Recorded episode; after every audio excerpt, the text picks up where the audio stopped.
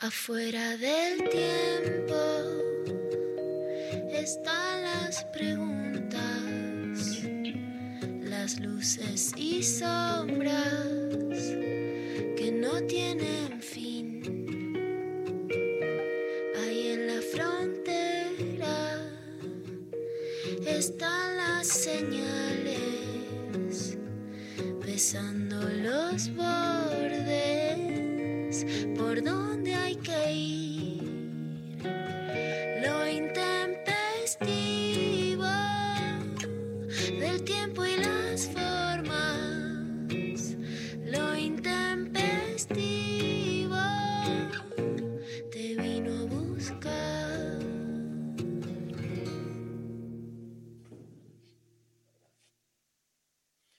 26 de marzo del año 1827, a la edad de 57 años, muere en la ciudad de Viena el pianista y director de orquesta alemán Ludwig van Beethoven. ¡Bravo! Parabarabarabam, parabam, parabarabarabam. Es el bolero de Ravel, ¿no? Sí, me equivoqué. A No ver, queríamos exponer, pero bueno, es como que digas Beethoven y de repente.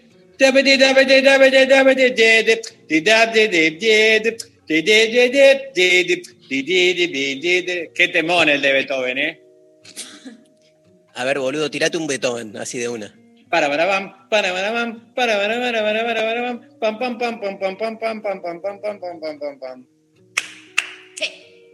Que estaba en el. Pump It Up. Todos, la gente no sé si conoce lo que es el Pump It Up. Vos, No. María, la verdad que podrías conocerlo, o que sos una niña sin infancia. Mm, No. Vos sos una madre, no niña. Porque el Pump It Up es un juego que estaba en Sacoa, que vos tenías que ir pisando una flecha. Sí, sí, sí, sí, dificilísimo. dificilísimo. Y la canción más difícil, o sea, el nivel más difícil era este tema. Tan, tan, tan, tan, tan, tan, tan. Y vos veías a la gente corriendo, eh, pisando una flecha. Y decía Beethoven, Decía Beethoven. ok, los créditos. Y Beto, la, la familia de Beethoven cobraba Sí. por Sadaic, por los derechos de Sacoa. Sí. Sí, sí, ellos están en el salto por un bizcocho. Los hijos de Beethoven, bueno, Caro Beethoven, Pabli Beethoven, este, ellos viven de eso. Eh, el, el que vendría a ser el padre de ellos, Jorge Beethoven, muy se lo jugó todo al bingo, la plata. No. Entonces les Pa- quedó muy, Sí. muy Pabli me lo pierdo un poco. Está, está ahí. eh, ¿cómo, cómo se lo escucha al, al amigo Rechi? Pablo, medio, medio bien. Ah, soy yo el, el- el que tiene problema. Bueno, Son ustedes, chicos, si me echan a mí la culpa de un problema que al final lo tienen ustedes. Pabli tuvo, me acuerdo, Pablo Beethoven fue t- todo un tema que salió de ahí en revista Gente por un tema de, de una intervención quirúrgica para cambio de sexo, ¿te acordás?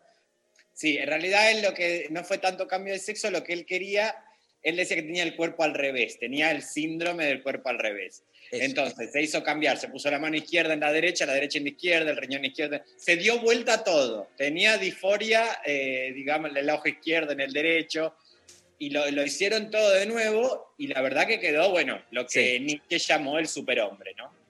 Claro, y él, eh, sobre todo porque también este, generó una inversión del nombre, se llamaba Ilvap en vez de Pabli, ¿te acordás? Exacto. Y esto nos da pie, Darío, a hablar un poco de tu talento, que es que rápidamente vos podés dar vuelta a una palabra. Te quiero contar que el, el miércoles 31 de marzo que viene voy a estar en Pasapalabra.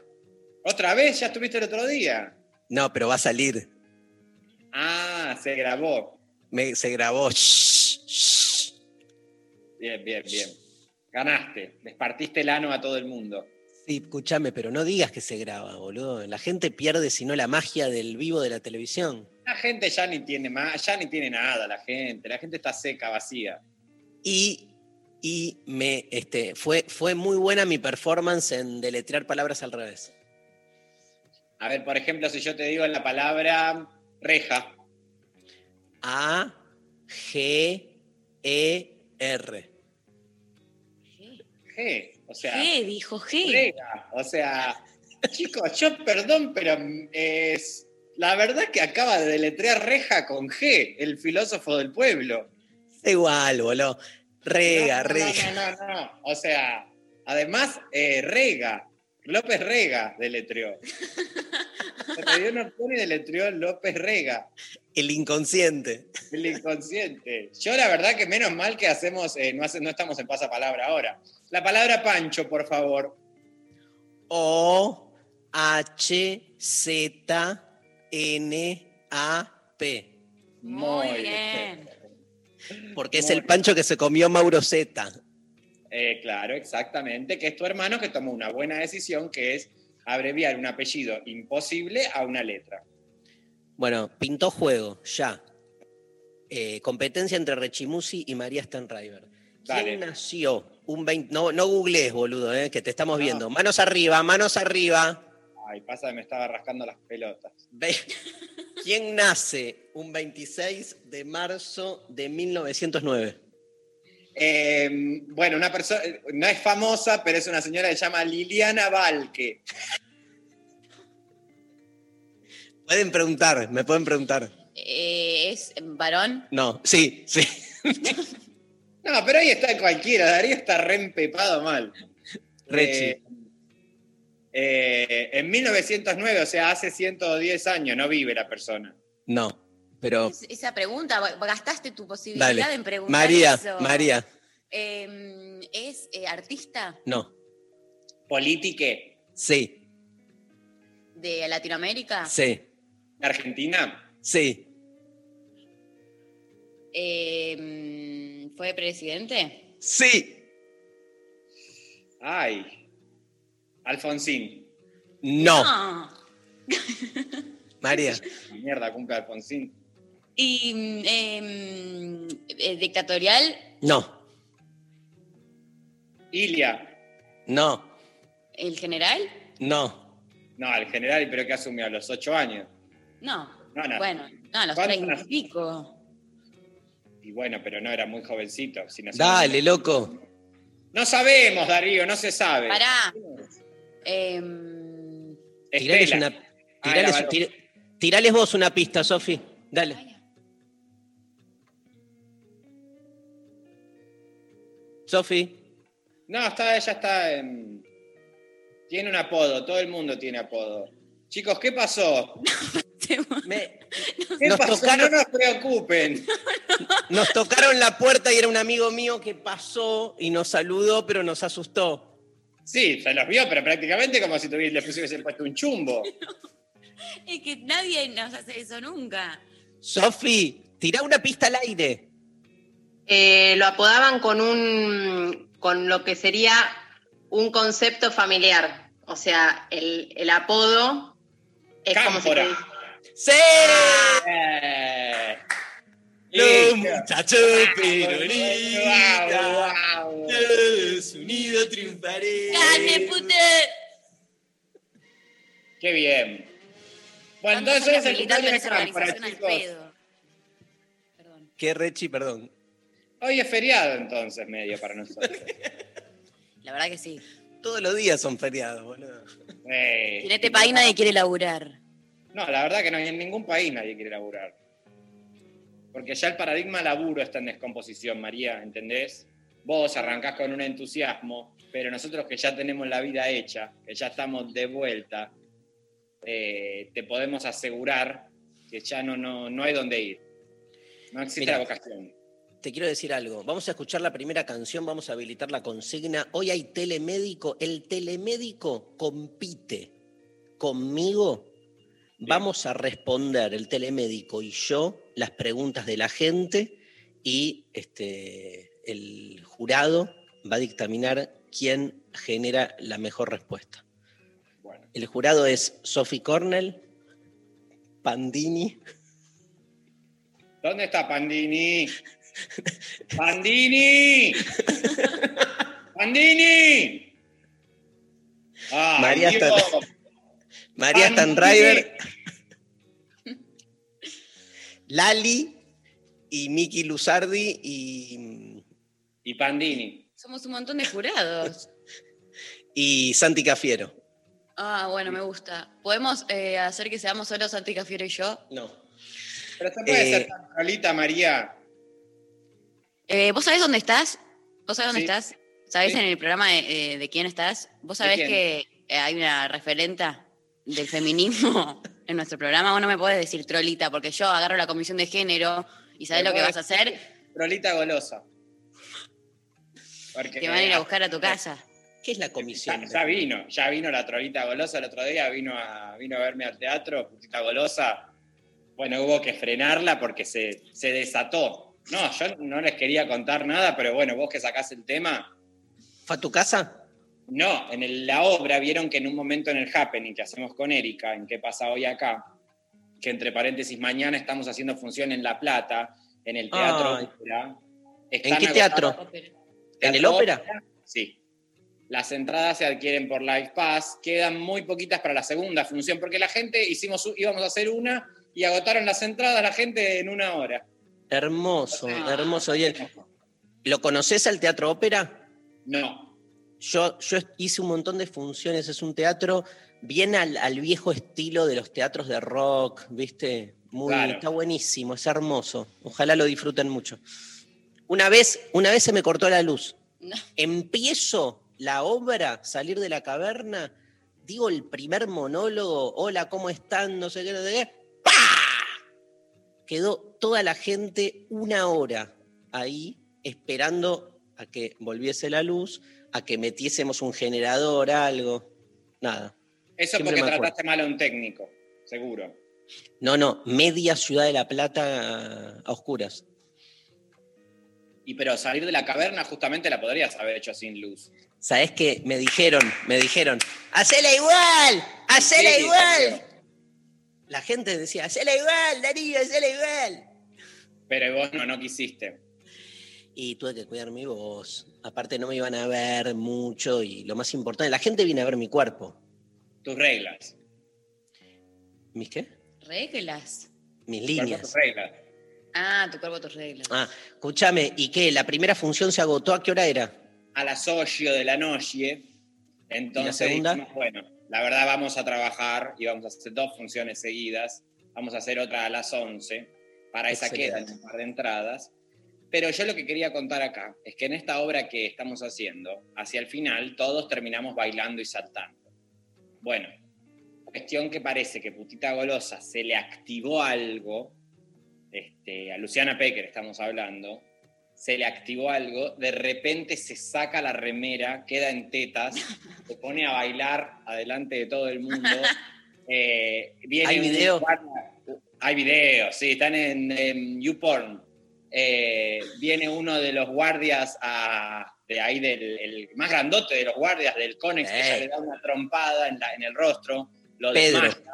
Pedro, Sí. lo desmaya, después viene otra, este, viene la, la guardia, justamente la, la compañera de Pedro, y a ella le da un beso en la boca, la sienta, ella queda enamorada completamente, la mira, y quedó eh, 16 horas bailando sola ahí Mirá. en el medio del Conex.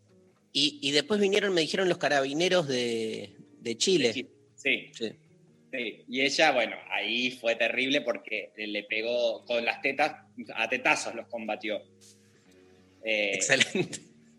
los combatió a todos los carabineros, no se sabía cómo venir. Bueno, vino la Fuerza Armada también. O sea, no, no, fue terrible. Este, Ayer, ayer fui a cenar con ella, no me contó nada. No, se hace la pelotuda. Bueno, ¿y qué, María? Hay, hay, ¿Hay consigna, hay sorteo, hay amor. No, Ah, hay amor. consigna. No, Hay- no, sin consigna. Ya, No, ya ¿qué? hicimos circular la consigna en las redes, Sofi Cornell. Sí, entonces sí, hay un consigna, hay consigna, hay consigna. Hay consigna. Relatos de mentiras descubiertas. Me encanta. No Me sé encanta. quién fue el, el capo que se le ocurrió esto. ¿Y a quién va a ser? Relatos de mentiras descubiertas. Nos mandan sus relatos al 11 39 39 8888 arroba lo intempestivo en las redes sociales. Nos mandan audios también por WhatsApp, eh, no muy largos por favor. Y participan por eh, el curso de Filosofía de la Verdad que empieza el martes 6 a través del Conex, cuatro encuentros por streaming con vos. Amo, amo. Empiezo un curso, Filosofía de la Verdad, para que puedas más o menos distinguir cuando decís una verdad, cuando decís una mentira, cuando decís una falsedad, cuando te cagan, cuando te autocagás, cuando te das cuenta que te estás autocagando, pero preferís seguir autocagándote. Un solo, una- un solo ganador. Un solo ganador. Un solo ganador. Martín, acerca- o sea, ¿qué pasó? Vos redefendías esto. No, no, yo ahora, yo, yo cerré con la derecha. Ah, Así que, que pague la gente y el que tiene plata que lo mire y el que no, bueno, que se joda. Porque la Erika- verdad que el mercado hay que defenderlo. ¿Erika es de derecha? Sí. Ella se considera de ultraderecha en realidad. Mira, Es bueno. una conservadora, bueno, es. eh. ¿a quién, ¿a quién votó en el 2019? Eh, a- me parece que a Expert. Mira. Y, y- y vos podés trabajar Ella con... a- Ella de la, UC o de la UCD, militante de la UCD, de Alzocaray. de, de Adelina de Viola. La Adelina de Viola, sí. Adelina. ¿No es familiar de Adelina? Bueno, se dice que hay, se parecería como que comparten, son hermanas, parece.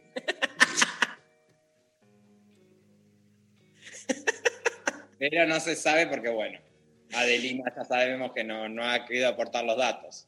Le vamos a hacer una entrevista el, el miércoles 7 de abril a Erika, ya la cerramos Ah. con anticipación, y básicamente lo que queremos es hablar mal de vos en esa entrevista, así que nada, no la escuches por las dudas. Me parece bien, es lo mejor que se puede hacer. Hablar más de mí. Te quiero contar, hay muchos mensajes, mentiras este, descubiertas. Ahora, Claro, o sea, te ma- mandaste, dijiste una mentira y te descubrieron. Corta la bocha. No, está bien, pero la idea es que nos cuentes, que nos Sí, cuentes bueno, la, claro. la- la situación. No, yo mentí. Bueno, yo tengo muchas mentiras de mu- muchos años como ocultando cosas que después saltaron este, fuertemente y, y bueno, nada. Pero lo, lo- lo más grosso, ¿sí? le pedimos a la gente que mande audios también, lo más grosso es que esas mentiras ocultas, como que luché gran parte de mi vida por sostenerlas, ¿entendés? Es muy triste Es eso. muy triste, muy triste. No, pero también es lindo. A mí me pasa mucho que yo digo, la gente que... Hay gente que doy por sentado que sabe que yo voy a decir pelotudeces en general. Entonces digo algo, digo un chiste, digo una mentira, algo, y después me olvido de decir que era mentira. Claro, me ha quedó. pasado con mi primer novia, con mi primer novia, eh, o era mi segunda, no, no, mi segunda novia. Yo tendría de 21 a 23, 24, ponele. Ah, Y me la En los reencontré 70, a en los 26, 27, y yo un día jodiendo le dije que yo y toda mi familia éramos judíos. Y nunca más le aclaré. Y ella pensó que salió cuatro años, tres años con una persona judía, con toda una familia judía, le decíamos, le decía que era medio practicante, pero se lo dije así al pasar. Y después me olvidé. Y un día me, lo encuentro, me lo encuentro y me dice algo como, no, bueno, pero porque, no sé, una festividad había judía, ah, ustedes festejan. No, le digo, ¿qué festejamos qué? ¿Cómo es? ¿Sos judío? No, le digo, no soy judío. ¿Cómo no sos judío? Me habías dicho que sí. Ah, te habré hecho un chiste. Ah, me dice, bueno, toda la relación yo pensé que era judío. Tremendo. Pero boludo. también, si me vio el pene, ¿por qué tampoco se preguntó por qué no estaba circunciso? No, bueno, pero hay, hay judíos que no se circuncidan. Más pocos, pocos. Eh. ¿Cuántos hay? Y un 32%. Claro. Bueno, Te quiero decir algo. Este, hay un personaje de Capuzoto que este, se llama así Ricardo Carotenuto. Se llama. es alguien que habla como judío, pero no es judío. ¿Lo viste? Que está todo el tiempo diciendo, pero yo no soy judío, no soy judío. Claro. A mí me pasa que yo me parezco, o sea, yo tengo facciones judaicas. Tu novia terminó militando con Biondini, loco, todo por tu culpa. ¿eh? Sí, hija de güey. A ver sus mentiras, digan, chicos, vamos, hablen. Es que yo cuando miento, miento muy bien. Entonces, eh, soy muy capa mintiendo. Y nadie nunca se entera. Y a ¿Con veces qué me la miento con, em, con, con- con- En general, mis mayores mentiras son cuando no quiero ir a lugares. Entonces, digo cosas que son mentiras. Por ejemplo, internaron a mi abuela Sí, yo a, a- a mis abuelos los maté un millón de un veces. millón de veces, boludo. mil veces. O eh, tengo que, no, no sabe lo que me pasó, me siento como el orto, no sé qué, y después es todo un quilombo, porque una quiere después hacer otra cosa y tiene que estar cuidándose de que no la vean. Es difícil. Yo tengo una tremenda, pero la voy a contar después de esta canción, así vamos a hacernos un cafecito y a Dale. descansar un poco. Rechi va a fumar un pucho. Rechi pucho, Rechi pucho.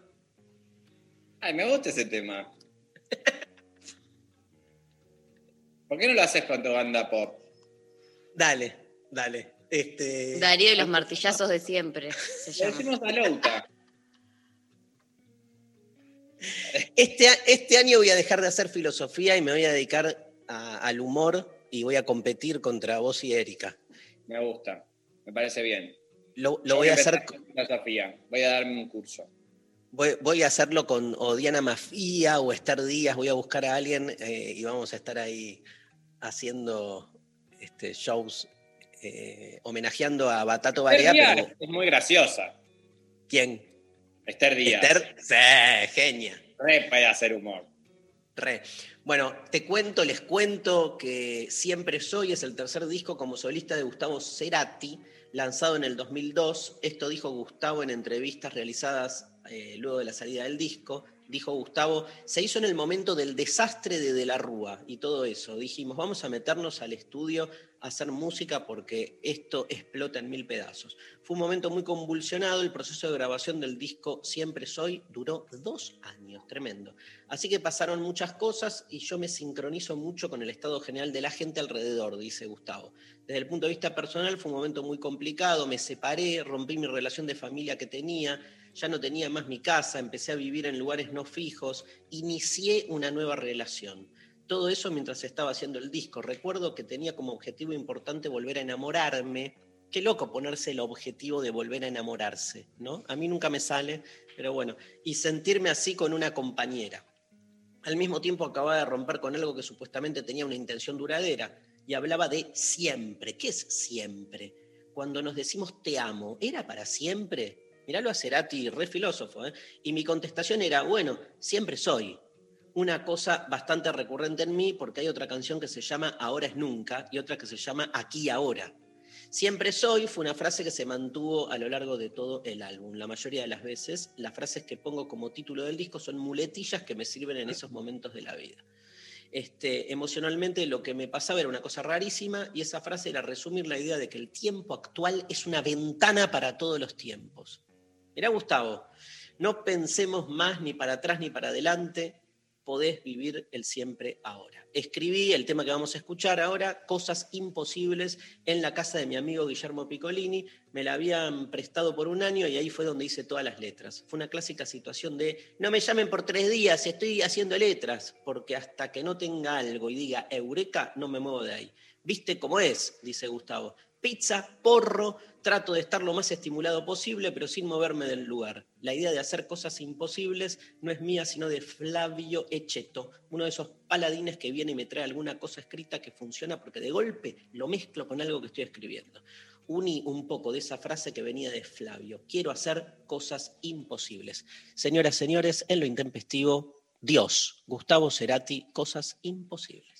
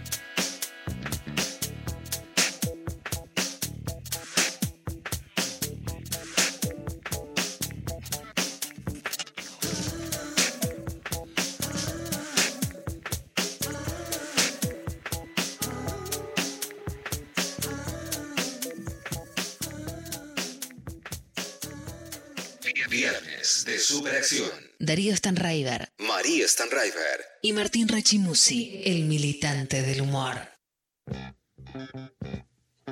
El militante del humor, Martín Rechimusi. Yo voy a. eh, ¿Quién autorizó esta promo? Miki Luzardi. Bueno, Miki, ¿en qué momento eh, a mí se me interpreta como el militante del humor? Porque ¿quién puede estar en contra del humor? O sea, ¿a- ¿ante quién tengo que militarlo? No, Te ¿sabes qué? diciendo- El humor está bueno, es bueno, el humor está bueno. Te están diciendo payasito. Pero díganme payasito entonces. Martín Rechimusi el payasito. No el militante del humor. Es ¿Qué que hay que, me- hay que meter la palabra militante en todos lados, Martín. Ya sabes cómo es esto. No, ya está, ya pasó eso, ya, ya pasó. Ya estamos en la post-militancia, la post-verdad, la post-todo. El post-post es esto. El post-post. Sí. Bueno, eh, hay mensajes, ¿no? Hay mensajes, hay audios 11 39 39 88 88. Nos cuentan sus relatos de mentiras descubiertas, como esta persona que dice por WhatsApp. Le hice creer a una compañera del colegio que yo tenía a ET y que lo escondía debajo de la cama. Ella, Genio, boludo. ella, ella siempre me preguntaba cosas y yo sostenía la mentira con toda mi imaginación de mis nueve años. Un día fue a mi casa y me pidió que se lo mostrara porque ella no me creía. Hice de llanto y le seguí mintiendo. Creo que la veo, que- creo que hoy la veo y cruzo de vereda. Quiero ganar por ET, se los pido, Nata. Pero Nata, no te descubrieron. Acá es mentiras descubiertas. O sea, Bueno, igual- La descubrió porque fue a la casa, quiso ver abajo de la cama y tuvo que llorar. Sí, además al día de hoy la chica sigue pensando que la amiga tiene té abajo de la cama. Y bueno, la verdad que tendríamos que hacer intervenir a la Policía Federal. Me acordé una. Dale, tuya. Sí, mira, que mm, tenía, no sé, en algún momento del secundario, eh, se hacían las fiestas de, de egresados de los colegios, se hacían los días de semana en general, que era un garrón, la verdad, porque te- al otro día había que ir al colegio. Y eh, mi mamá no me dejaba ir. Entonces yo le dije que me iba a dormir a la casa de una amiga, que era lo que hacíamos todas. ¿Le, To- men- le mentiste Ay, a tu mamá? Sí, y hay una que no sabe que ahora la, la puedo contar. Y eh, todas decíamos que íbamos a dormir a la casa de la otra para que nadie se entere que en realidad estábamos en, en el boliche Claro. y que después te- terminaba, tenía, íbamos como de gira al colegio, pero hacíamos tiempo en el McDonald's que estaba un par de cuadras, nos cambiábamos y caíamos al colegio sin dormir. Cuestión, Militante de La McDonald's. militante de la joda. Cuestión que eh, justo ese, esa noche me pasó que en esta fiesta había como un momento donde se tiraba mucha espuma. Y a mí se me mm, eh, en- quedé en la espuma y se me hizo verga el celular. Entonces eh, me dejó de andar. Y eh, tuve que, o sea, volví con el celular hecho pija y tuve que inventar una excusa de, ah, bueno, no sé, se me, Verga, pija, pará un poco. se me, se me cayó en el lavamano, no sé, una excusa malísima, sí, de por qué no mandaba el celular. Un beso a Luciana. Y igual eso no tiene nada que ver, lo importante es que no sé cómo al día de hoy. Ella me dijo, no, no, yo sé que estuviste en una fiesta. Le digo, ¿cómo sabes? Ah, no, alguien, alguien me contó. Y yo eh, al día de hoy no sé bien en realidad cómo se enteró. Si es que me lo dijo para que yo le diga, uy, sí, o mí- de verdad tenía la data. Ya te tiró y te estiró la lengua y vos caíste como una boluda. yo caí como una pelotuda porque además tenía un, necesitaba un celular nuevo. Vive haciendo Claro. eso. Tu mamá. Mi mamá es experta en hacer Es eso. experta, es militante de la manipulación. Bueno, no, eh, la verdad que chicos, o sea, Sofi, eh, me parece que nosotros estamos medio de más acá. Pabli, me parece que estamos un poco de más porque empiezan a hablar ellos de sus temas. ¡Pandini, nos vamos! ¡Pandini! Eh, Rechi, las canastas, levantá todos que Pandini empieza a hablar de los temas de ellos. ¡Vamos, Pandini! yo también estoy de más. No, no, se acaba de tirar una cosa. No, bueno, pero hace, hace- nos separamos hace 20 años. Una, una vida, una vida. Mi vida, toda mi vida.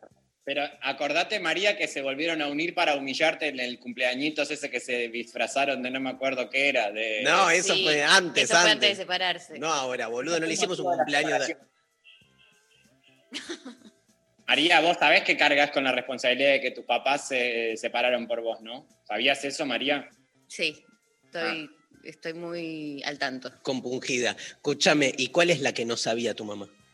Que una vez eh, Cristina volvía a hablar en el patio de las Palmeras a la militancia después de un montón de tiempo que estuvo, eh, ella se había operado de la cabeza, no sé qué, entonces estuvo como un tiempo sin hablar sin, hacia la militancia. Y yo eh, me rateé del colegio para ir con los compas de la orga a... eh, a- CDO, CDO. ¿Qué se dio? Compas de la orga. Compas de la orga.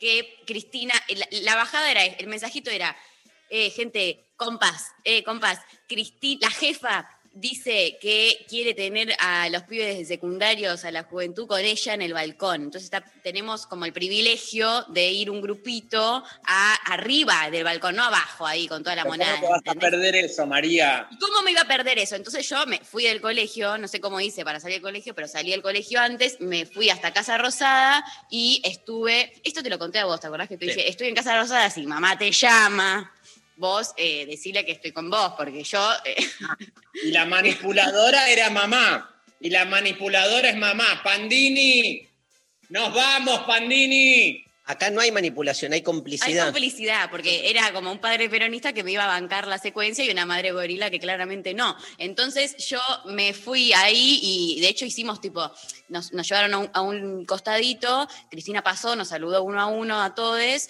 y eh, la acompañamos atrás de ahí en el, en el balcón y yo me tuve que medio esconder porque estaban todas las cámaras de televisión, se nos veía a todos ahí arriba. Yo tuve que meterme medio atrás de uno más grandote para que no se me vea y me empecé a llamar mi vieja un momento y yo dije, no, me vio en la tele, o sea, algo se enteró, ¿entendés? O sea, ¿qué está pasando? Y al final era una pelotudez, pero le sostuve la mentira de que en realidad yo estaba no sé dónde y estaba ahí con la jefa en el mejor día de mi vida. ¿Te gustó, Rechi? Padre, padre peronista, madre gorila, es como, tenemos que hacer un show. Sí. La verdad que se viene. Bueno, este, yo tengo... Se llama. ¿Qué? Mi familia es un loco, se llama.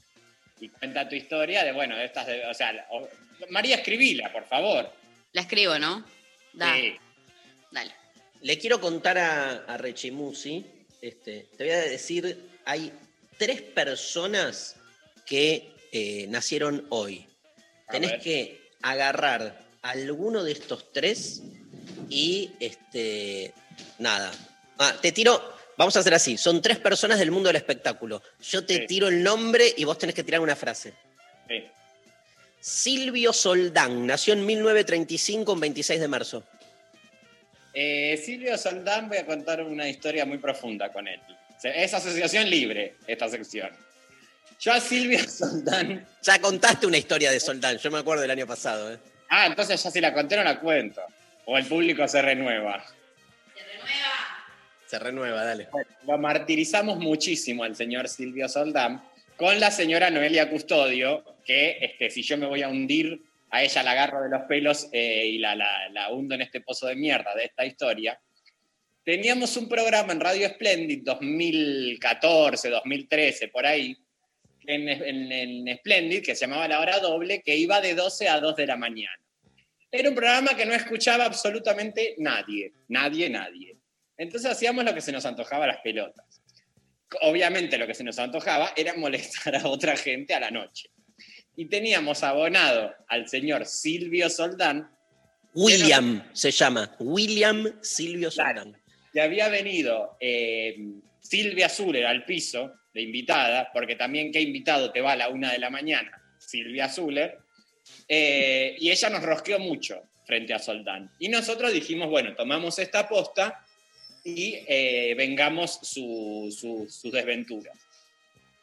Entonces, dos veces por semana aproximadamente, se lo llamaba al señor Silvio Soldán, aproximadamente 2 menos 20 de la mañana, y yo hacía de Amelia, un personaje de una señora mayor, y le decía, ¡Tita! que era el nombre de la madre de Soldán, que falleció a los 102 años, Tita Soldán, eh, y yo lo llamaba y solamente le decía, ¡Tita! que estaba internada en un geriátrico. Y él pensaba que era una compañera del geriátrico que lo estaba llamando al señor Soldán. Eh, Border, ¿eh? Border. eh, no, esperá, recién empieza lo border, porque después se pone peor. O sea, voy al velorio de, bueno, si, si quieres freno acá, o sea, si esta no es la línea editorial del programa, yo freno todo, ¿eh? No hay línea editorial. Entonces sigo contando. Se lo llamaba al señor y decía, ¡Tita! ¡Tita! ¿Qué pasa con la señora Tita? Decía él. Dos menos veinte. La señora Tita. ¿Qué? ¿Cómo anda la señora Tita? Amelia, son las dos de la mañana. Deje de llamar, por favor, la señora Tita está bien. Bueno, cuestión que un día fallece la señora Tita. ¿Todo al aire Sí. esto? ¿Todo al aire? Los... Todo al aire, todo al aire. Pero también era el no aire porque no lo escuchaba nadie este programa.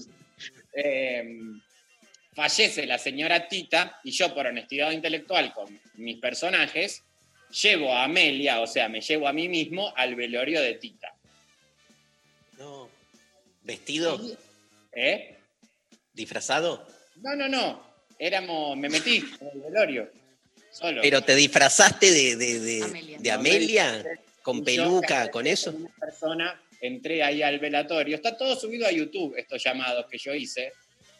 Eh, bueno, obviamente llamo a la cochería para quejarme por el servicio. Y también eh, veo que en un momento estábamos en la cochería, eh, Silvio Soldán, el señor Cacho Rubio y yo. Entonces al día siguiente lo llamo al aire, sin que sepa el señor Cacho Rubio. Si es muy borde, yo freno, ¿eh, chicos? No, no, dale. No hay límites.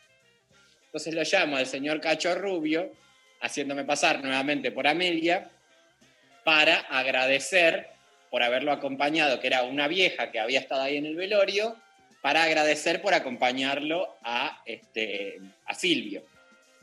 Entonces le cuento que eran muy apegados este, con Silvio, él me empieza a contar cosas de Silvio, todo como cámara oculta, al aire.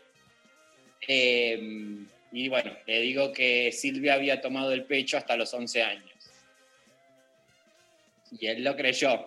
Entonces, eh, después se ve que esto le llegó a Silvio y él se sienta en el programa de Verónica Lozano y dice, bueno, y quiero decir que hay un gracioso que se está haciendo pasar por una vieja que es amiga de mi mamá y llamó a mi amigo Cacho Rubio y le dijo que yo tomé el pecho hasta los 11. Extraordinario, rechibuche. Eh, y bueno, esta es mi anécdota con el señor Silvio Soldán. Pero y nunca, nunca te cruzaste con él, digamos. No, pero me gustaría, la verdad. Si tengo la oportunidad, le doy un fuerte abrazo. ¿Podemos hacer un pacto de Moncloa? Sí. Este, yo una vez, hace muy poco, estaba muy deprimido. Mi amigo Beto Quevedo me llevó a comer a un restaurante como para levantarme un poco el ánimo. Eh, era como, digamos, los días así de transición que empezaba la pandemia y entonces hace un año, ¿no? Y estábamos comiendo Beto y yo solos en el restaurante y había una única mesa ocupada detrás nuestro, Silvio Soldán. ¿Te puedo Era- decir cuál era el restaurante? Sí, Era el Corralón. no, era La Baita, un restaurante. Siempre en el Corralón. Mira, no, me lo crucé ahí en, en Palermo. Él estaba solito sentado. Estaba con alguien, estaba con alguien, no me acuerdo. ¿Con quién? No sé, Para una mujer. no sé. En 1944, Sí. nueve años después del nacimiento de Silvio Soldán, nace Germán Kraus. Bueno. Germán Kraus, eh, el papá de Dibu. Dibu, Dibu, Dibu, Dibu, Podemos Dibu. decir que él, en la ficción, tiene sexo con Estela Maris Closas y tienen tres hijos, digamos, de corporalidad humana y uno... Nuestro Harrison Ford, dice Pablo González. ¿Te parece? acuerdo, Pablo. Eh, es nuestro Harrison Ford. Si hay que hacer Indiana Jones en Argentina, se lo llama al señor este, Germán Kraus. Quiero el nombre verdadero de Germán Kraus, por favor, porque no es Germán Kraus. No, Krauster Bobs. Dos años después, no dijiste nada, pero no importa. Dos años después, bueno, bueno, dos años después del nacimiento de Germán Kraus, nace J.A.M., conductor de radio y televisión argentino. Juan Alberto Mateico. ¡Sí! Ritmo, ritmo de la noche. No, Ritmo de la Noche no era de Mateico. Chicos, si van a desinformar, yo me retiro, ¿eh? La movida del verano era de Mateico. Pero ¿y la canción? De Tinelli. ¿Cómo era la La, canción? movida del verano ha llegado para usted. Ese era el tema de Mateico. ¿Y ritmo de la noche de quién era? De Tinelli. Ah, Eh, momento porque nos están diciendo, yo no sé si es un fake de la producción, que el señor este, Germán Kraus se llama Alberto Grillo. Entonces, díganos primero si nos están exponiendo como equipo al aire. están haciendo, te están devolviendo con tu propio. ¿Nos están dando un poquito de nuestra propia medicina? Eso, eso. Es real. Es real. Bueno, Uh, salió Sophie Cornell diciendo es real, boludo, y es. el parámetro. ¿De dónde lo sacaron, Sofi? Wikipedia. Ah, Bueno. claro, porque Wikipedia sí es una fuente rigurosa. Mira, María, tampoco te pongas en prepotera. O sea, acá no podamos dejar lo importante, que es que el señor Germán Kraus se llama Alberto Grillo.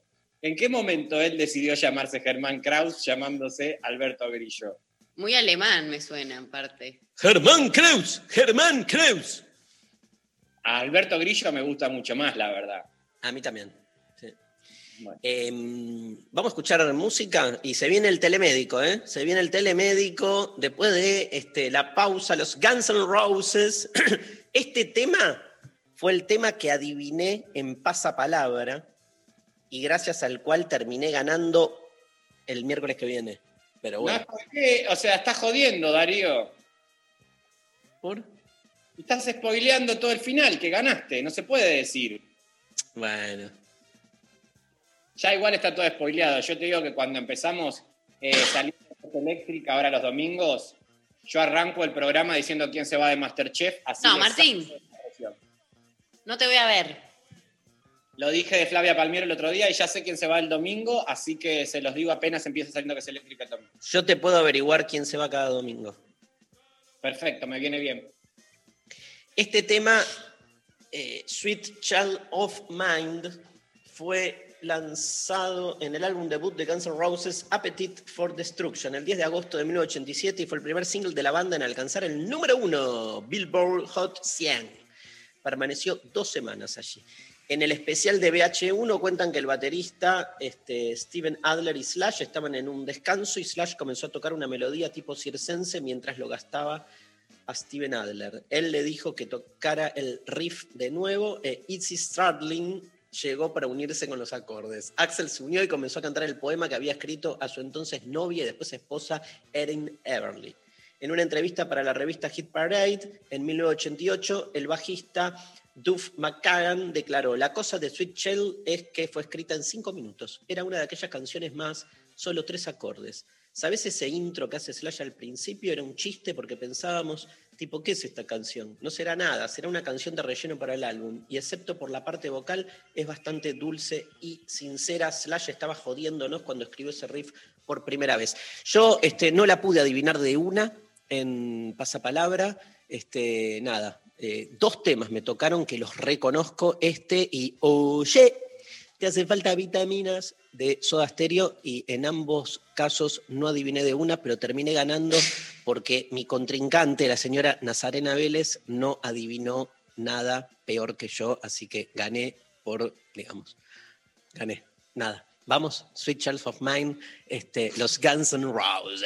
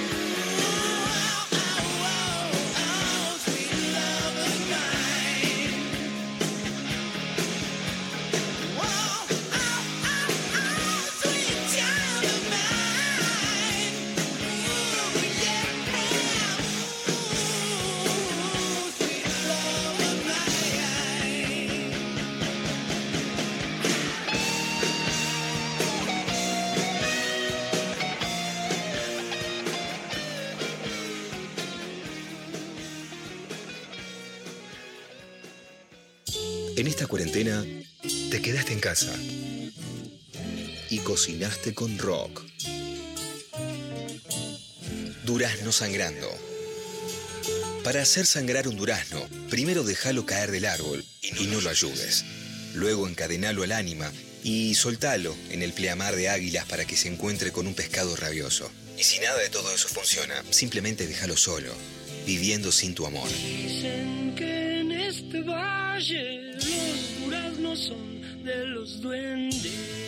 Eso sí, nunca, pero nunca lo hagas llorar. Cuídalo.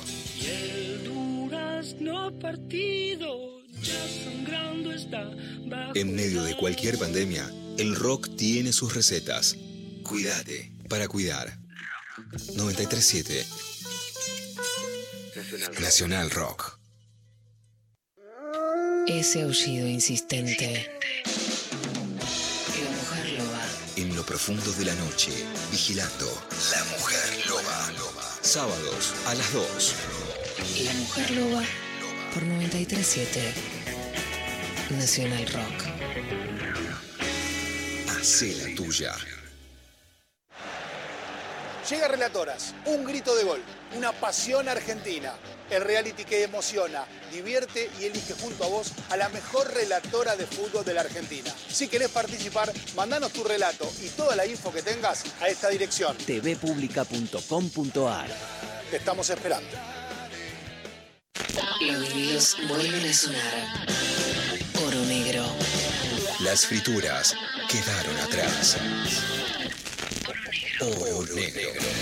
Sábados de 16 a 18 con Maxi Romero. Oro negro por 937 Nacional Rock. Hace la tuya. 937. Estamos en Twitter. Arroba Nacional Rock 937. Darío Stanraiver María Stanraiver. y Martín Rechimusi. Tante de Nacho. ¿Qué me dijo? O sea, ¿qué es esto? ¿Me quieren volver loco?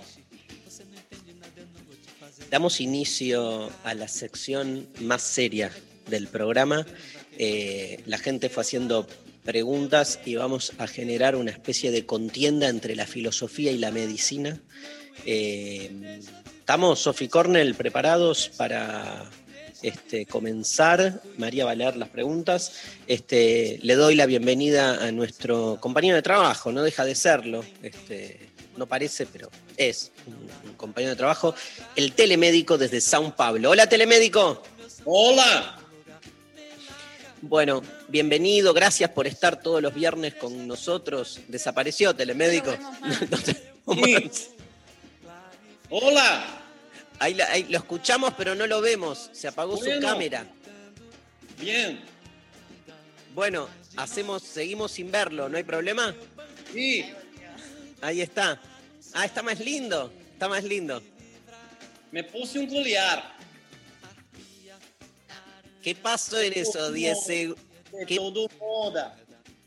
¿Qué pasó en esos 10 segundos? Sí. Me puse un collar de todo moda. Ah. Tú- tú-. ¿Vamos con las preguntas? Ove. En todo moda una vez. Vamos con las preguntas. Contesto yo primero y usted después retoma, ¿ok? Bueno, Buenas, telemédico dicen por Instagram. Consulta. ¿Para una mejor vida sexual es necesario ingresar a la práctica del sexo anal? Bueno, como dicen Deleuze y Guattari, eh, la analización del sexo supone una democratización radicalizada del ser humano porque el ano es democrático, no genera asimetría, sino que eh, es el lugar donde converge justamente lo impersonal de la persona y permite que todos seamos los mismos. Telemédico. el ano es bueno si se tiene paciencia. Hay que tener paciencia porque y cuidado con que se lubrica. Cosas buenas para lubricar. Manteca, aceite, pero no use nunca WD-40. Arde. Arde mucho. El WD-40 arde muchísimo. Terminé un mes internado. Con el, la bombillita que tiene aparte. Es muy finita. La bombillita la saqué por la boca. Qué dolor. Fue doloroso. Agradezco a la clínica Los Arcos. Ah, bueno, buena clínica. La- Pudiente. Pensé que el WD-40 es bueno para todo, pero no es bueno para eso. Y la bombillita la saqué por la boca. ¿Cómo se llamaba la, la oyenta que mandó el mensaje? No, no, No, dice. Bien, bien. Otra pregunta. Eh, acá sí, Juliana dice, eh, después del COVID quedé sin olfato por siempre. Bien, yo creo que el olfato es uno de los sentidos que se necesita recuperar y rehabilitar porque eh, la cultura occidental es una cultura que entremezcla su devoción por la vista y por el oído. Y el olfato, de alguna manera, que la pandemia haya atacado ahí es casi una manifestación simbólica del olvido que Occidente ha hecho de la nariz. Una vuelta con unos cuñados en un campamento. Hicimos juego de todos tapados oídos y tapados ojos. Y tapado gusto con una pelota en la boca. Y había que olerse y encontrarse. Y había que culiar cuñada, pero según. Había que encontrar su pareja. Me lastimé. Le reventé la cabeza contra una ventana. El olfato no es tan aliado. Falso aliado el olfato. No Pero avisa ¿cómo? a la ventana. ¿Cómo hay ventana en un camping? Había una porque había un kiosco. Claro. Había un kiosquito que vendían de todo. Una proveeduría. 30 personas, 30 personas, todos tapados, fiesta olfativa. ¿Y reconoció a su cuñada? ¿eh? ¿Reconoció a su cuñada con el olfato? Reconocí a mi cuñada, pero en un momento me reviento la cabeza contra una ventana. Y digo, paren el juego, paren el juego. Y nadie quiso parar. Y yo gritaba. Y me había olvidado la palabra clave. ¿Cuál era? Oba Sabatini.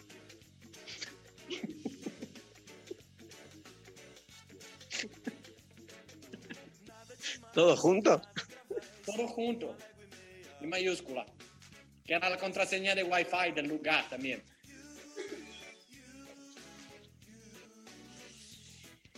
Bueno, qué, qué tremendo lo que le ha pasado. Otra. Eh, nos mandan otra consulta. Dice, me estaría costando encontrar mi amor propio. ¿Se construye desde adentro o desde el exterior? Delphi. Bueno, Delphi, este, de nuevo, la metafísica de la presencia nacida en el dualismo ontológico del mundo griego ha generado la ilusión de que hay una interioridad y una exterioridad, ¿no? ¿Qué es lo interior del ser humano si adentro solo somos sangre, venas, eh, órganos? Entonces, la idea de que hay un exterior y un interior es lo primero que hay que desarmar. Por lo tanto, el amor propio siempre está relacionado con la mirada del otro. Telemédico. Una vuelta mi mujer me tenía las pelotas cansadas quería una oficina en la casa. Que yo la tenía que construir yo. Bueno, yo nunca hice albañilería, le decía, yo nunca hice albañilería. Y empiezo a construir con ladrillos. Cuestión que la primer lluvia se llueve todo adentro, se inunda sus cosas, sus papeles. ¿Y? ¿Qué es el interior? Le digo yo. ¿Y qué es el exterior? Y a veces llueve adentro más fuerte que lo que llueve afuera. Y me dejó, se fue con su cuñado por parte de hermano, que era homosexual. Le gustaba que el ano sea dilatado con otro hombre. Pero al final ese hombre era un engaño porque robó mi mujer. Y yo quedé con un montón de ladrillos y un cuarto que se inunda, que ahora es pileta en mi colonia de vacaciones. ¿Cómo hace con el COVID en la colonia de vacaciones? No entra el COVID aquí. Ah. No entra. Puse en la puerta una luz fluorescente que mata todo el COVID apenas entra. Tenemos más, María. ¿Cómo hago? Pregunta alguien. ¿Cómo hago para que, para que, para mejorar mis vínculos familiares y que me importe un choto y ahorrarme eh, la terapia? La familia es una construcción, básicamente una- un artificio, y me parece que es fundamental eh, la deconstrucción última del lazo familiar como lazo sanguíneo. La terapia es otra construcción, con lo cual en realidad no hace falta este, más que encontrar a el otro indicado que intervenga sobre vos. Todos son tus psicoanalistas, en el fondo. Cualquiera puede inspirarte y movilizarte a otra cosa, pero es fundamental salirse de esa idea de lo familiar como algo perenne. Telemédico. Eso es lo que yo le quiero explicar al juez de familia, Roberto Calabostri, si estás oyendo. Yo no tengo por qué pasar más plata. Es una construcción social. Cuatro hijos, cuatro ADNs positivos. Es un ADN positivo. Me dicen que es mi hijo. Ah, Yo debo pasar un dinero, pero si es una construcción social, yo no estoy pagando una plata a la sociedad que es otra construcción social. Hay que deconstruir al juzgado de familia. mm. Que se ¿Cómo vaya se- la puta madre que lo parió. ¿Cómo se llama el juez? Hijo de puta. ¿Cómo se llama el juez? Jorge Capabostri. Te olvidaste. Si hay dos jueces interviniendo que trabajan en sociedad, cambian su nombre, cambian su nombre, son magos. Es un brujo mago que se ha metido en el juzgado. Hijo de puta, Jorge Macovestri. No voy a poner un peso, estoy partido, hijo de puta. Hijo de puta, nadie se anota en mi colonia. Nadie se anota, no quiere venir gente. Para que hace frío. Se adelantó. El frío se adelantó. Yo contaba con este mes seguir usando piscina, pileta, clase de aquagym para embarazadas, parte en el agua, hago. Pero con este frío se puede hacer un joraca, Jorge. A la puta que te parió.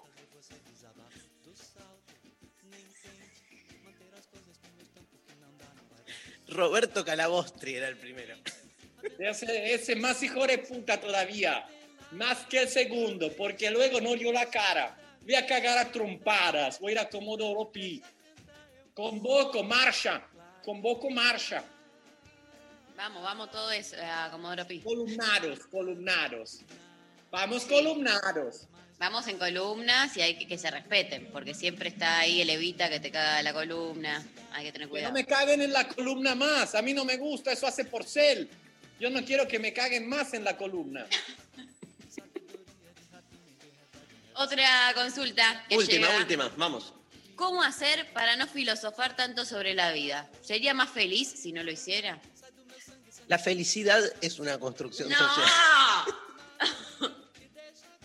Y esa idea de que uno no puede no filosofar, uno puede estar todo el día enajenado y no me cabe duda que la enajenación absoluta de la conciencia es la fórmula de la felicidad. Telemédico. Yo un día tomé 22 birras.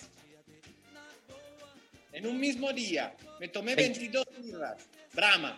Ah, birras. Birras, birra, cerveza. Ok. cerve- Me tomé 22. Y fui mucho más feliz que cualquier otro día. Pero el envase era retornable. Y no pude. El almacén después me desconoció. No me quiso devolver el dinero que yo dejé en seña.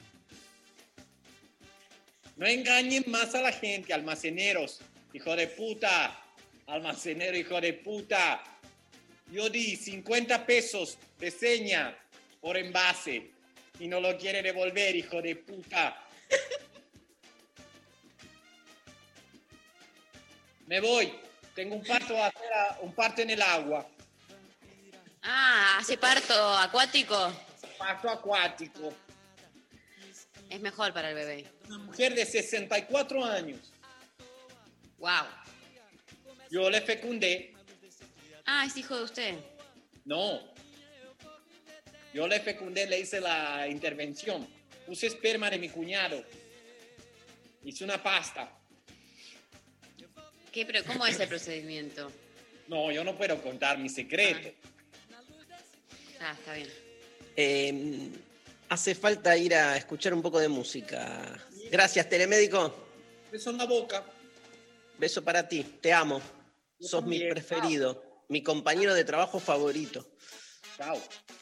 Chao, mi amor. Este, bueno, nos vamos, Pablo González, con Duki y Catriel. Ah, güey, no. Mira Muero. Martín, la cara de ¿Qué pasó? Muero de fiesta en fiesta, dedicado a mis amigues Martín Rechimusi, Sofi Cornell y María Stanriver.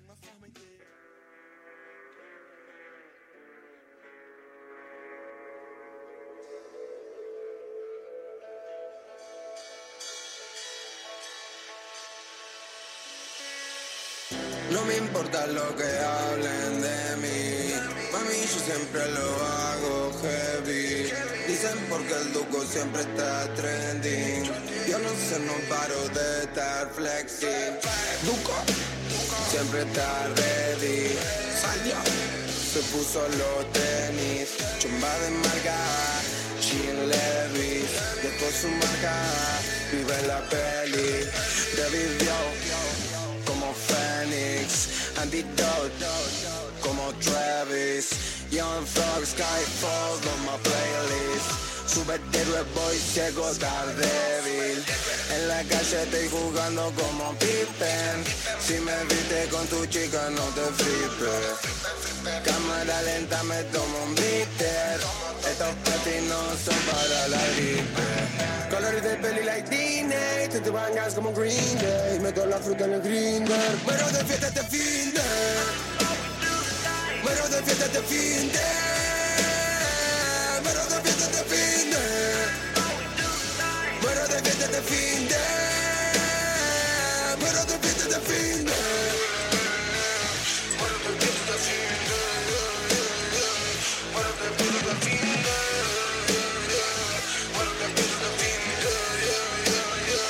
Muero de fiesta de. No me importa lo que hablan de mí. Tomo mil pociones like aesthetics. Tuve que juntar a lot of money. Pa' pagar toda la cosa que rompí.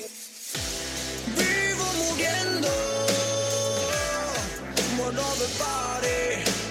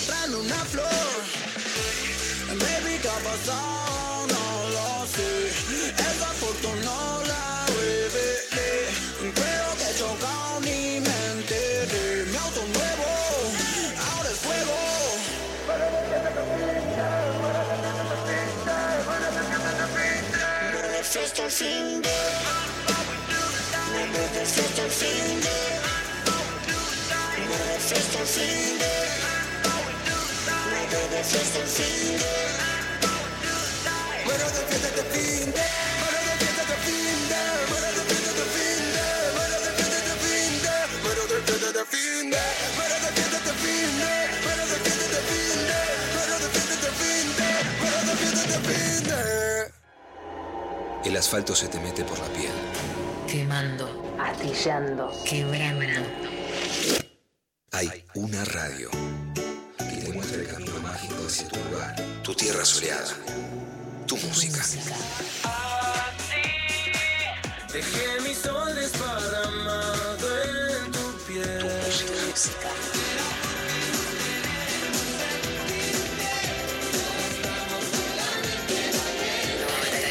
Siete. ¿Qué voy a hacer con tanto cielo para mí?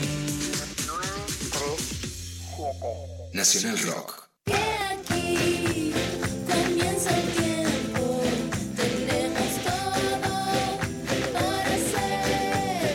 Llegó Correo Compras, la nueva plataforma de compras online de Correo Argentino.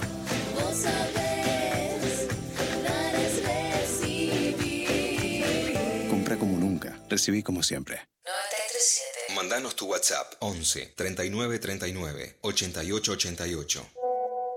Viernes de Superacción. Darío Stanraiver María Stanraiver. y Martín Rachimusi, el militante del humor. Estamos al aire. Volvió la cortina de Martín Rechimusi, el militante del amor que. ¿Del amor? Ay, me del amor me salió. Uy. Uy. Qué mal, boludo. Ese fallido. Ay, odio mi inconsciente, lo odio. Mirá la cara de Sophie Cornell. Como, wow. Y, la, y sí. Che, no está Martín. Hablemos, aprovechemos, hablemos mal de él. No, gritémosle, dale. Militante del humor. ¡Martín! Payasito.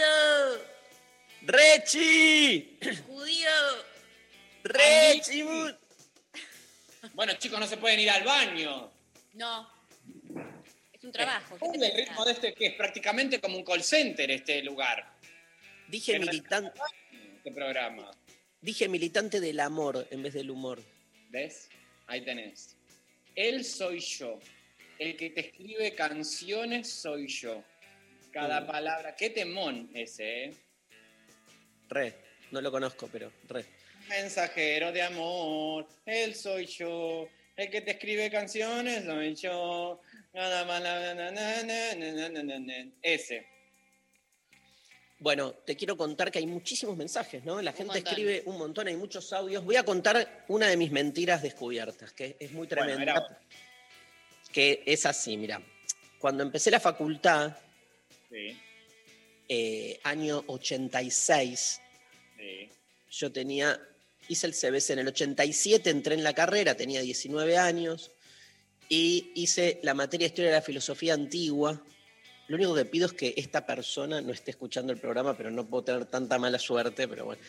Eh, igual ya está. Y eh, cursé y tenía que entregar una monografía como final de eh, aprobación para el trabajo práctico.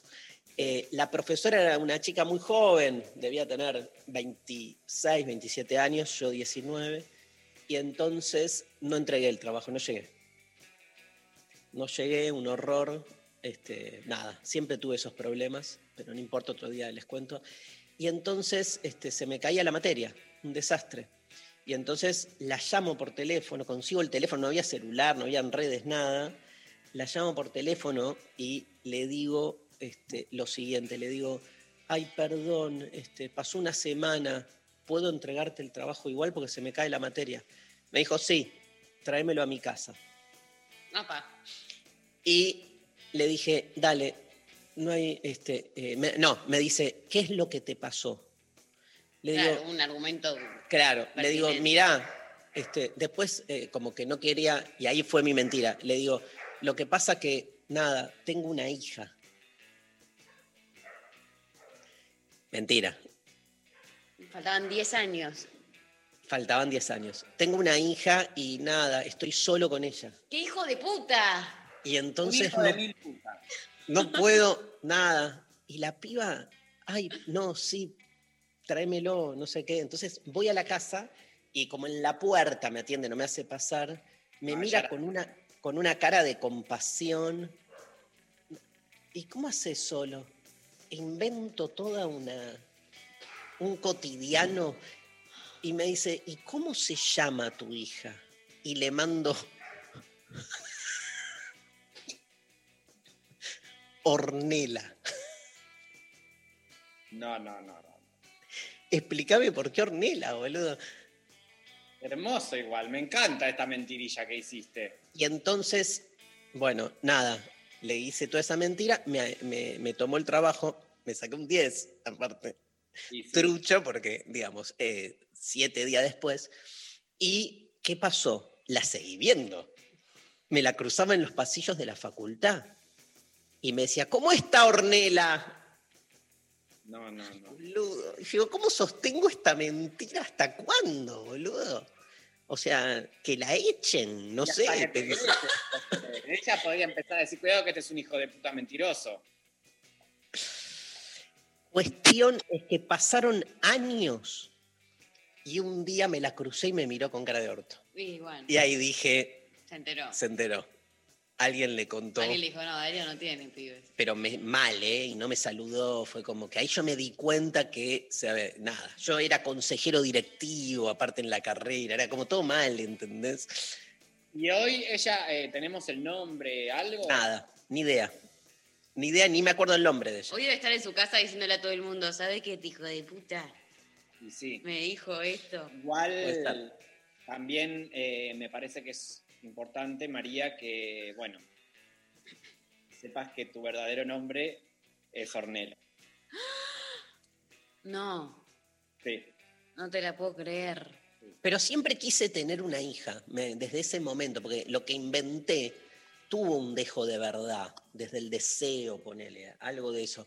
Y después cuando me enteré que, que- que nacía María, cuando con, con su mamá decidimos tener este, un hije y pintó María, me acuerdo que cuando apareció era como, viste, o sea, obviamente había ahí, no te digo una influencia, pero una trama, de esas tramas que no están expuestas. Para mí no es casual que haya nacido María, mujer, estaba como medio ahí ¿El destino? previsto. Sí, algo, algo se decodificó ahí. Total. Algo se decodificó porque de- desde siempre yo me acuerdo que de muy chiquito me imaginaba, y aparte muy loco porque me imaginaba con una hija solo. Era como una representación medio enferma, ¿viste? Pero este, que la tenía de adolescente, me imaginaba eso, boludo. Pero escúchame, también ahora tuviste solo. Eh, María, no, no. por eso. Ni bueno, pero cuando uno se retrotrae a, a- su imaginación adolescente, ¿viste? O sea, muchas de las situaciones que hoy vivo, bien y mal, si las retrotraigo a la adolescencia, las encuentro. Son como relatos que yo de algún modo pululaban en mí, digamos. Nada de lo que yo soy hoy es muy distinto a lo que en algún momento imaginé que hubiese querido ser, ¿entendés? Estoy muy de acuerdo con eso. Estoy muy de acuerdo, Darío, porque hay una potencia de la imaginación de este, cuáles son el, sistema de, de ideas y valores que vos te das, que por ahí obviamente no desemboca de la misma manera o exactamente, pero que eso es un poco este, el escenario en donde te vas planteando y eso es lo que vas atrayendo. No me cabe ninguna duda. A vos te pasaba, me imagino, con la actuación, con el Me humor. pasaba. No sé si es algo que vos puedas determinar que vos te imaginás a fuerza de algo y que vas a terminar ahí, pero sí me parece que hay esto medio de como cuando vos te observás en ese, en ese imaginario, bueno, más o menos algo de verdad por ahí hay. No sé si es algo que podés inducir. Es decir, yo quiero ser futbolista, entonces me empiezo a imaginar que soy futbolista y termino siendo futbolista. No lo, no lo pienso de esa manera, pero sí medio de que hay algo en donde uno, si mira, al menos en retrospectiva, este, en, las, este, en los lenguajes, al menos, donde uno se sitúa, hay algo de la materialidad que después se concreta. Me encantó. Coincidimos. Vamos a escuchar otra canción y nos metemos en la última media hora del programa. Vamos con Prince, querido Pablo González, Sexy Motherfucker, ¿sí? Temazo, la canción y su estribillo, You Sexy Motherfucker, causaron cierta controversia y se produjeron versiones editadas para radio, para el video musical y para la versión estadounidense del álbum. ¿sí? Vayamos con este, dos críticas disímiles de la época. Por ejemplo, Music Week comentó, es un ritmo básico muy escaso, no muy diferente a los producidos por James Brown en los años 60. La letra es alternativamente fácil y controvertida. Este, Alexis Petridis de The Guardian dijo, este, la canción ofrece un ritmo al estilo de James Brown que es a la vez crudo y estrictamente controlado, un coro puntuado por el tipo de chasquido de labios que también aparece en Kiss y su autor en una forma de priapo excelente. Qué loco, ¿no? Dos críticas tan diversas para un mismo tema. Este, un clásico de Prince Sexy Motherfucker aquí, en lo intempestivo.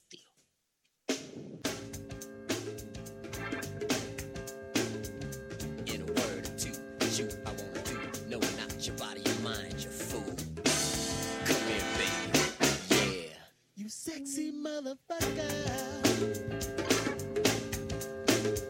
We're all alone in a villa on the Riviera. Got some friends on the south side in case you cared. Out of all of your friends, I wanna be the closest. That's why I tell you things so you'll be the mostest when it comes to life. To be this man's wife, you got to be well educated on the subject of fights.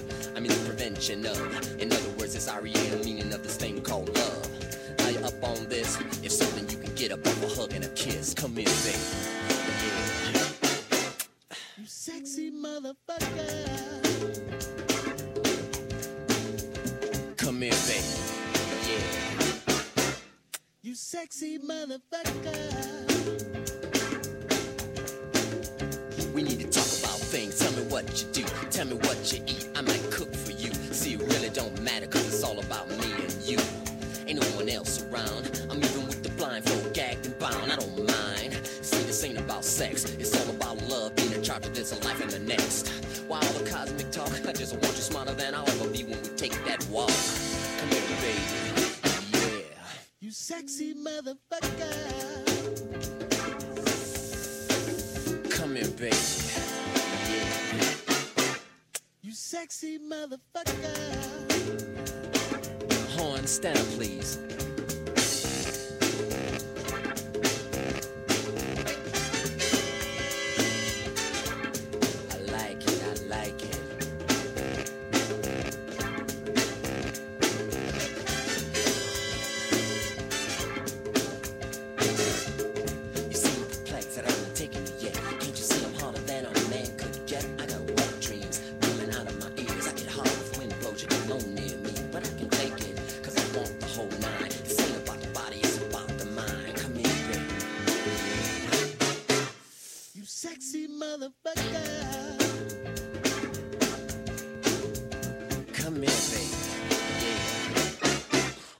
Sexy motherfucker. Tommy Barbarella in the house.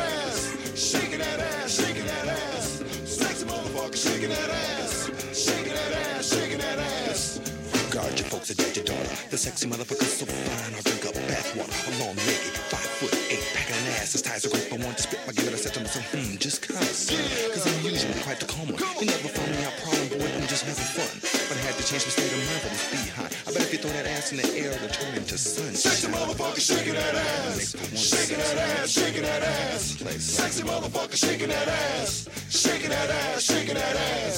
Sexy motherfucker shaking that ass, shaking that ass, shaking that ass.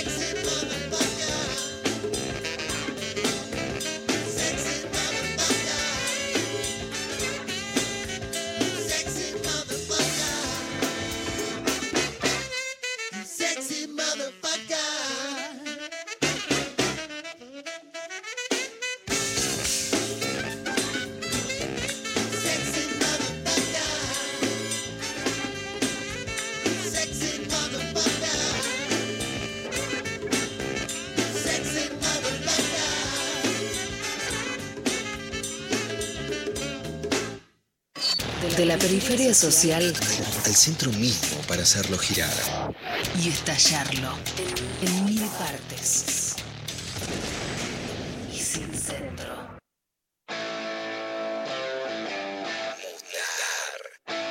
Mutar sin Dios. Solo. Rock. 937. Nacional. Llega Relatoras, un grito de gol, una pasión argentina. El reality que emociona, divierte y elige junto a vos a la mejor relatora de fútbol de la Argentina. Si querés participar, mandanos tu relato y toda la info que tengas a esta dirección. tvpublica.com.ar Te estamos esperando. La mesa está servida. Hola, ¿qué tal? Divertirse a la tarde está asegurado. Hola, ¿qué tal? Lunes a viernes de 13 a 16 con Calu Bonfante y Nati Carulias. ¿Qué tal? Hola, ¿qué tal? Hola. ¿Qué tal? Hola. ¿Qué tal? Por 937 Nacional Rock. Hace la tuya. 937 Estamos en Facebook. Nacional Rock 937. Darío Stanraiver María Stanraiver. y Martín Rechimusi. Bueno, estuvieron llegando un montón de mensajes. Martín, te voy a leer un par de A ver, por mensajes. favor. Acá eh, Cam García dice, mi primo me hizo creer toda mi infancia que tenía un laboratorio secreto detrás de su placar. Eso es hermoso. Porque también es una ilusión, o sea, es lindo. O sea, si Sí. la mentira te aporta como todo un mundito nuevo, eso. Un laboratorio es un montón igual. Bueno, eh, otra persona nos manda que eh, dice así, contaba como suyas, imagino que está hablando de otra persona más, contaba como suyas historias de capítulos de ER Em- Emergencia y descubrí en cena con alguien que miraba esa serie que era mentira. Me encanta. ¿Te imaginas? Sí. Igual eh, hay, hay series mejores también para inventarse que es la vida de uno. La verdad que sí, eh, justo esa parte tienen que ser cosas muy terribles, porque hay gente que le pasan accidentes, me imagino. cosas Claro, así. también ese imaginario estaba muy enfermo ya, porque si todo en un hospital lo sitúa, eh, agarrate, no sé, la familia Ingalls, por ejemplo. Una hermana se me quedó ciega, decir, o cosas así. Claro. Más de la familia Ingalls. Em, ¿En la familia Ingalls una hermana se quedaba ciega? Sí. Ah, no, no, no he visto mucho de la familia Ingalls. No me acuerdo si era Laura o la otra, la más grande. Sofi creo que sabe, ¿no? A La ver, más grande, más grande. la más No, grande. Sofi Que de- después ya Sí. sabe, Sofi sabe mucho. Sofi sabe mucho. sabe mucho de todo lo que es eh, Carmel, ¿no? Una, mm, vos decís, una persona que quedó encerrada en un bucle temporal, puede ser, puede ser. Probablemente. Pero ella no va a parar hasta descular este caso. Ella está ahí compungida, o sea, van a pasar los años y años y ella va a seguir preguntando a ver si alguien no vio este Carmel. Militante de Carmel. ¿Te- ¿Tenés alguna, algún aporte o algo que hayas podido en este tiempo identificar, Sofi? O sea, porque sabemos que vos estás obsesionada con este caso. No, no, mi aporte es que no hay nada que descular y obviamente milito en contra de todos los que acusan a, a- a Nicolás Pachelo porque es un chivo expiatorio y muchos No. caen en esa trampa. No estoy de Perdón, acuerdo. perdón. No, no, no. Yo no, no caigo en la trampa. trampa de nadie. eh. Yo no sí, caigo. caíste. Yo- no, no.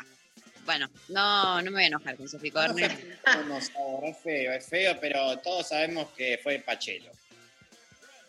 Estás Por sola. Sofi, en esta, lo lamento. Por favor.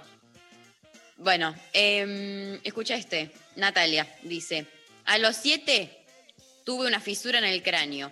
Y hasta los 14 decía que tenía pérdida de memoria en la escuela porque me daba paja hacer la tarea o estudiar. Hasta que fue madre a desmentirlo al colegio. Igual si tuvo una fisura en el cráneo, eh, puede que haya tenido una... Dejen de joder a la gente que tuvo una fisura en el cráneo. Créanle, o sea, si por lo menos no tiene ganas de hacer la tarea, que no la haga. Tenés razón. Tenés razón. Em, a ver, ¿algún audio, Pablo? Hace poco estuve en un, en un viaje en Bariloche y compartí con otra gente que me preguntaba dónde trabajo, qué sé yo. Y yo inventé un lugar que no, en realidad no trabajo ahí. Y un día me mandan una foto como de la oficina, así donde yo debería haber estado atendiendo, y me ponen, te vine a buscar y no estás. No, bueno, pero a ver, primero, eh, la gente que te fue a buscar una sádica. Psicópata. ¿Cómo- ¿Quién cae en el puesto de trabajo a buscar a alguien más? Hoy día no se cae en ningún lugar, prácticamente te comes una denuncia. Dar el timbre es lo mismo que ya directamente un acoso prácticamente. Hola, andaba por acá, caí en tu casa. Vos no sos de esa generación, María, y no me No. quiero poner Martín Bossi este, en Yo soy de la generación que te tocaba en el timbre para salir a jugar. Pero sí es cierto que este, la vida digital sustituyó muchas de esas espontaneidades que se daban de que pasás por algún lado o pegás un llamado de, che, ¿en qué andás? Caigo a tu casa o nos encontramos en tal bar. Eso ha desaparecido. Ahora es todo mucho más eh, esquematizado, programado. Es decir, hemos perdido alguna dimensión del latinoamericano este, y nos hemos vuelto más sajones. Es cierto, cierto. Igual a mí me gusta mucho cuando se dan esas eh, casualidades. Ahora con todo lo que es la pandemia se, se perdió un poco, pero cuando la gente salía más a la calle y teníamos una vida más o menos normal, yo era de esas personas que si estoy, tengo que hacer tiempito y estoy en un barrio, siempre pienso, ¿a qué amigo tengo viviendo en este barrio? Como para mensajear y decir, che, estoy al pedo, tomamos un cafecito, o che, vamos a dar una vuelta a la manzana, aunque sean 20 minutos. Y nunca, me dicen que sí, porque a la gente no le gusta que yo haga eso. No, y además que ya quién está al pedo. No, nadie. La verdad. Pedo. La verdad está estoy libre, porque aunque sea eh, que estén en la casa al pedo, no lo dicen, porque queda mal. La gente no dice, ya, la verdad estaba al pedo, estoy sin laburo, dejé las materias. No lo dicen eso.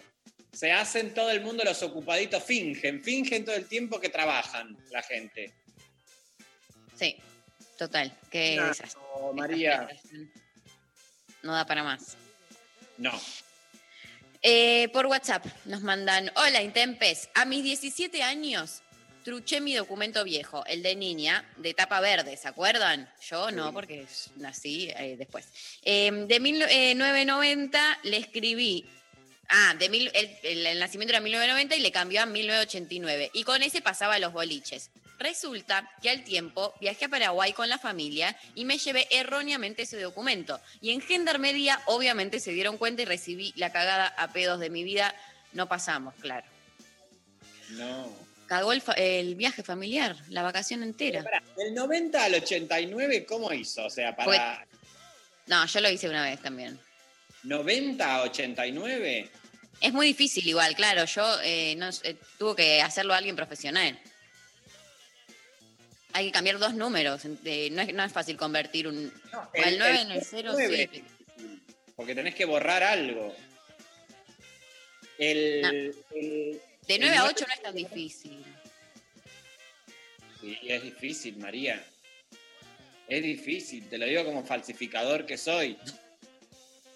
Escúchame, yo una vez eh, quería entrar un boliche también, pero era a una fiesta re tranqui, con unas amigas más grandes de mi grupo de teatro, porque siempre me pasó eso, que yo era como la chiquita y estaba el grupo de teatro con gente más grande y íbamos a jodas.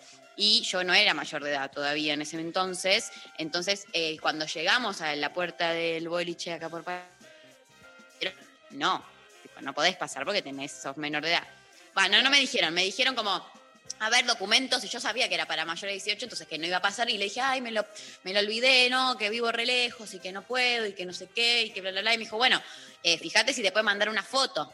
Y yo dije, bueno, me fijo, y eh, me fui a la casa de mi amigo con el que estábamos yendo, éramos un grupito de cuatro, que justo mi amigo vivía cerca, entonces nos fuimos a su casa, le sacamos una foto a mi documento, la pasamos a Photoshop, le cambiamos el número final de mi año de nacimiento, se lo, adela- o sea, lo, lo atrasamos un par de años, dos, porque yo tenía 17 también, no es que yo tenía Claro, 14 ¿no? años. Es una obra maestra lo que estás contando. Una obra maestra, pará. Y eh, lo- el- entonces, ¿qué pasó? Lo cambiamos y mi amigo me lo manda por WhatsApp y yo dije, no puede aparecer el nombre de mi amigo, tengo que ponerle eh, como de nombre a mi hermanito de la vida, no sé, algo así le puse para que si el chabón del- de seguridad se fijaba, era mi hermano el que me lo había mandado. Entonces se lo mostré, a todo esto ya eran las 3 de la mañana, la idea era llegar a la una y media, dos, y cuando llegamos eh, ya quedaban media hora de fiesta, nada más. Fue un papelón, la verdad. Pero yo me sentí muy bien de que pudimos hacer toda esa tramoya, que mis Claro. amigas me reacompañaron y que ganamos. La verdad que sí, María. Y vayan mis respetos porque la gente que toma estos riesgos, eh, yo estoy siempre de, esa- de- de ese lado. Y sí, la verdad que sí, porque si no, que, que es reaburrida la vida también, hay que decirlo. Eh, bueno, te leo otro. Eh, Sole dice, mi tía resultó ser mi prima. Cuando cumplió 12 contar- con- contaron que era hija de mi tía, no de mi abuela. Quilombo. Eso se usaba mucho en un momento. Hay toda una tanto? Y porque era, estaba mal visto este, la, la, la, este, la maternidad en soltería, o era muy joven y no se podía hacer cargo. Entonces, la familia, digamos, en un acto de absoluta crueldad, decían, bueno, vamos a hacer como que es mía, la madre, entonces, eh, nada. Pero Nos llegaron- de casos así. Nos llegaron varios de ese tenor. Eh, me sorprendí. Eh, descubrí partida de defunción de mi padre, 20 años, pensando que murió en un accidente de moto y eran dos tiros en el pecho. No, no, bueno, eh, yo creo que hay un ganador. O sea, es fuertísimo esto. Es un, es un montón. Es un montón. Dos tiros en el pecho en vez de un accidente de moto y que te lo enteres porque encontraste el papel y no porque te lo hayan dicho. O sea, No, no, no. eh, no puede detallar un poco más esta persona porque obviamente dos tiros en el pecho es como... el- esto es el inicio de toda una serie. así empieza Carmel. Son- Carmel Obvio. 2. Así empieza Carmel 2 total. Carmel 2 empieza así. O sea, hola, mi nombre es tal y descubrí que el acta de defunción de mi padre indica que murió con dos tiros en el pecho en vez de un accidente de motos. Síganme y les cuento mi historia. ¿No ves esa serie? Obvio. Sofi la, la hace, Sofi. La- Es Sofi. Se va a llamar. Cornel, ay, eh, Sofi Cornel 2. Cornel y Carmel eh, suenan muy parecidos. Capaz que Ay, había ay, algo. que se enganchan. ¿Qué dice acá Pablo? Jack Nicholson se enteró que su hermana era en realidad su mamá y que su mamá era su abuela ya de grande. ¿En serio? Mira, Mira, y mira con qué, cómo está el chabón. no, pero está muy bien Jack Nicholson, ¿eh? Bueno, pero es actor. Escuchame una cosa. Solo, Exacto. o sea, y bueno. Pero eh, se lo ve jodiendo en TikTok. Está muy bien Jack Nicholson.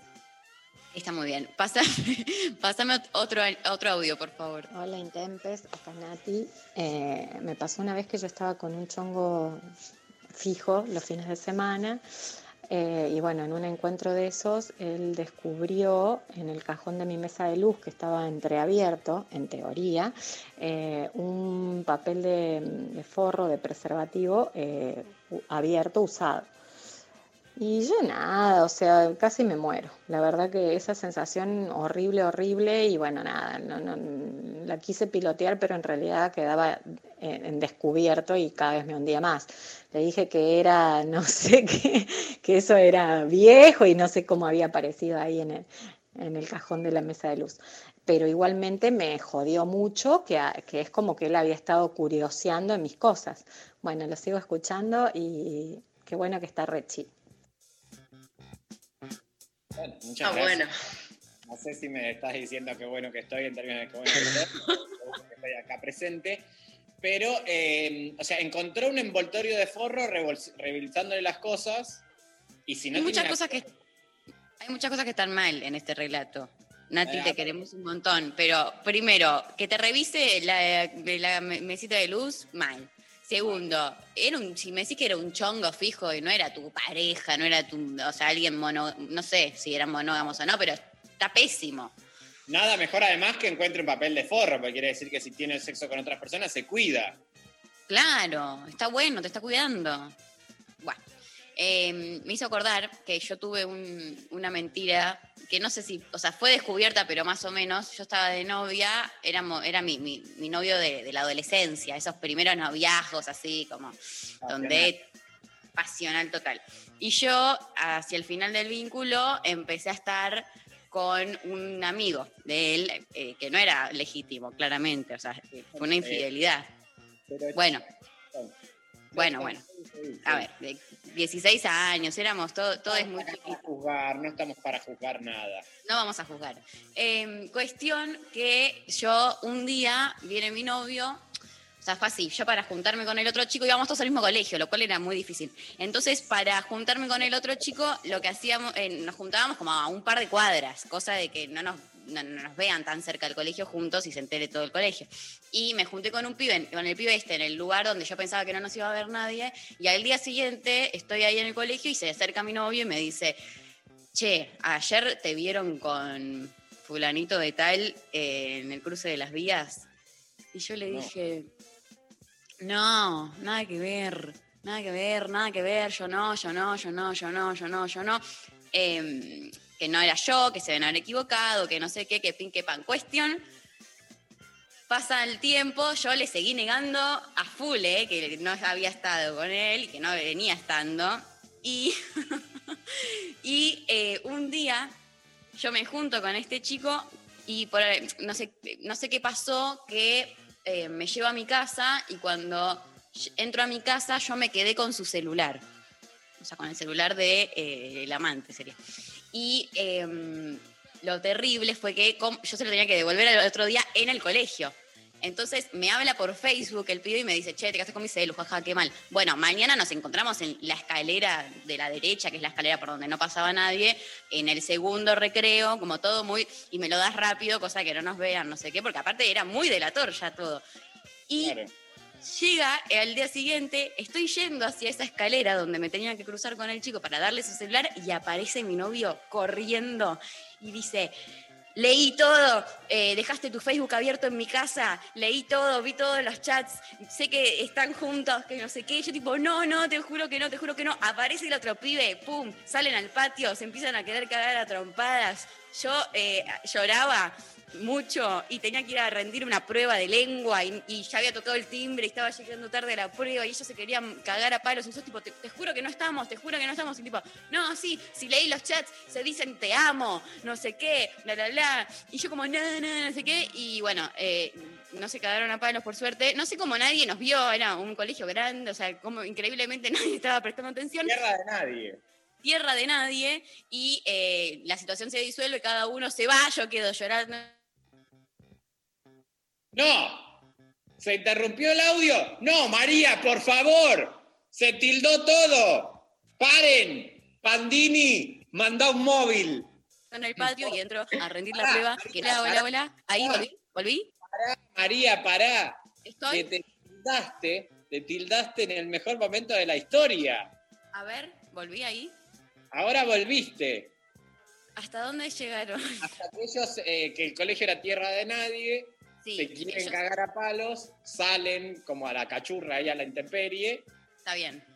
No se, no, se term- o sea, no se cagan a palos porque lo, lo convencemos de que en realidad no estábamos juntos, ponele, y cada, no sé, se disuelve la situación, no me acuerdo cómo, cada uno se va y yo quedo sola llorando en el patio y voy hacia mi aula a dar la prueba de lengua y literatura que tenía que dar, para la cual no había estudiado, había que leer una obra de teatro que yo no leí, y chamullé llorando, rindiendo la prueba, la docente tipo, bueno, o sea, lo lamento mucho, pero tenés que dar el examen. Y yo como, pero La misma madre dijiste, ¿sabés qué pasa? Que tengo una hija. Se llama Ornela. más o menos. Es genético. Es genético. Y me saqué un 10 en esa prueba, que fue puro chamullo, porque no había leído nada y para mí me puso el 10 porque me vio llorando y le di pena. Y además sabe que hay cosas que son... A ver, capacidad de chamullo. No, pero María, la verdad que has desnudado tu alma. Lo di nunca conté algo tan íntimo, ¿eh? Me parece que la- te has desnudado al aire. O sea, la gente tiene que valorar esto. Yo creo Eh, que sí. Cornell, hacia el interior del chat, eh, dice digna hija de su padre. O sea, es, es fuerte lo que la acusación que ella da Sofía. Sí, Sofía, a ver, ¿qué, qué- no entiendo. No, y, lo- y los dos se terminaron sacando un 10. Es como que el éxito de ambos está constituido a partir de mentiras viles y sostenidas en el tiempo. Una gente que vive eh, en base a la mentira. Claro, y triunfa. Mentira la triunfa. verdad se llaman, de hecho, el espectáculo del señor Darío. Nunca nos preguntamos por qué se llamaba así. Ah, Lo importante es la parte donde triunfamos, igual. Exacto. Eh, y después, bueno, vos, pará, ¿seguiste el vínculo con este chabón? Sí, después em- cortábamos, volvíamos, cortábamos. Ah, con el otro, con el amante, Sí. ¿me preguntas? Sí. También, también. Pero después cortamos porque él empezó a, mili- a militar para el macrismo. Y Ah. no lo pude sostener. No, y ahí se bifurcaron definitivamente los caminos. Y ahí ya está, ahí fue como, mira, estuvo re lindo el afer que tuvimos, todo bien, pero, si vas- o sea, Macri eh, 2015 era, eh, yo no puedo estar con un militante de Macri. Y no. Y él como, no, pero, pero no, no hablemos de política, y yo como, y no, pero vos ves el mundo de otra manera, o sea, no hay chance. Además, vos no querés hablar de política yo de lo que quiero hablar es de política. O sea, es tu Estaba, militante. o sea, de política. Claro, piensen que es el mismo momento histórico en el que yo estaba yendo a ver a Cristina mintiéndole a mi mamá, o sea, in- inviable. Mintiéndole a tu madre, mintiéndole a tu novio, mintiéndole a él. Mentira la verdad, María, mentira la verdad. No puede ser que mientan de esta manera, porque vos también decís, ¿de dónde salgo yo tan mentirosa? Bueno, vos nacés ya con una hermana inventada, Ornela. Claro, escúchame Ornella una cosa. O ¿Cómo sea, no voy a salir así? Martín, Mira, decí que no, decí que sos la hija eh, y no te podés ganar el premio, porque la verdad que te lo mereces vos. la verdad que sí, la verdad es que debería. Eh, pero bueno, eh, se lo vamos a dar a otra persona que ya me van a avisar a quién se lo damos. Eh, mientras tanto, yo quiero saber si Martín, porque acá hay gente que está muy, muy entusiasmada con el programa, mucho Carmel, mucho todo, y, y el ganador, bueno, eh, Coltore, No, cualquiera. El ganador te lo digo ya yo, te lo digo, lo elijo yo. El tiro en el pecho. El tiro en el pecho. ¿Cómo? Para mí el del tiro en el pecho tiene que ser el ganador. Y, es, y la verdad que la verdad es que es como un montón. Fuerte, porque de repente, viste, puede ser las dos cosas, puede ser una víctima de inseguridad, pero dos tiros en el pecho da medio que era un runfla. A mí lo que me pasa con estos casos es como, es medio morbo hacer ganar a alguien que cuenta algo tan, tan oscuro, tan, no sé. Tan como, es como darle un premio, ¿entendés? Darle un premio porque se enteró de esto me, es como que me da cosita. Y bueno, pero que la, peor, o sea, se, se expone esto y encima no, no le das nada, o sea, es peor tu, tu sol- tu solución. Le damos nuestra empatía. Bueno, está bien, ya les digo cómo se llama. Ah, lo lograste. Martín, vos, vos qué sos, boludo, estás a influencias a full. Eh, así son las minitas, ¿viste? Le decido dos cositas y ya las tenés, ¿viste? así son las minas. Me preocupa que Martín no dijo su mentira. Fui el primero en contarla, pero era una pelotudez en comparación con lo que ustedes contaron. Mirá, voy a pensar de acá a la semana que viene algo un poco que me exponga un poco más. Porque entre que se inventan familiares, que vos directamente eh, estafás a, a los 16 años, pero directamente fueron una mentira tuya. Eh, sí. Que le mentías a tu madre, a tu novio, a tu amante. Bueno, es una época muy complicada, la verdad, para uno. Para... Eh, te acostabas con un macrista. O sea, yo la verdad no sé. Te pido mil disculpas. Yo eh, hice lo que pude con lo que heredé. Exacto. La verdad Igual que que, sí. Mauricio Macri. ¿Sí? Que hizo lo que pudo con lo que heredó. Exactamente, Orne. Pero bueno, tenés que ser fuerte. Yo me hago fuerte. Bueno, eh, ganador entonces, eh, Daran More. ¿Daran More? ¿Así? ¿Sofi? Es así el usuario. No sabemos si es mujer o varón, ahora lo, con- lo confirmaremos. Bueno, no, lo, no le vamos a encasillar. Eh, para ti es el curso entonces de Filosofía de la Verdad a través del CONEX. Eh, la producción se contrata contigo. Gracias Pablo González, gracias Sofi Cornell, gracias Lali Rombolá. Estuvieron Nazarena eh, operando y alguien más. Y Josué, bueno, un gran abrazo para les dos. Eh, Martín, gracias. por Gracias estar a acá. vos, corazón. Que tengas un excelente fin de semana. Vos también, que disfrutes mucho. Y bueno, nos reencontramos el día lunes. Nos vamos a ir escuchando a Paula Mafía haciendo Corazón Lisántropo. Esto fue Lo Intempestivo, día viernes. Chao.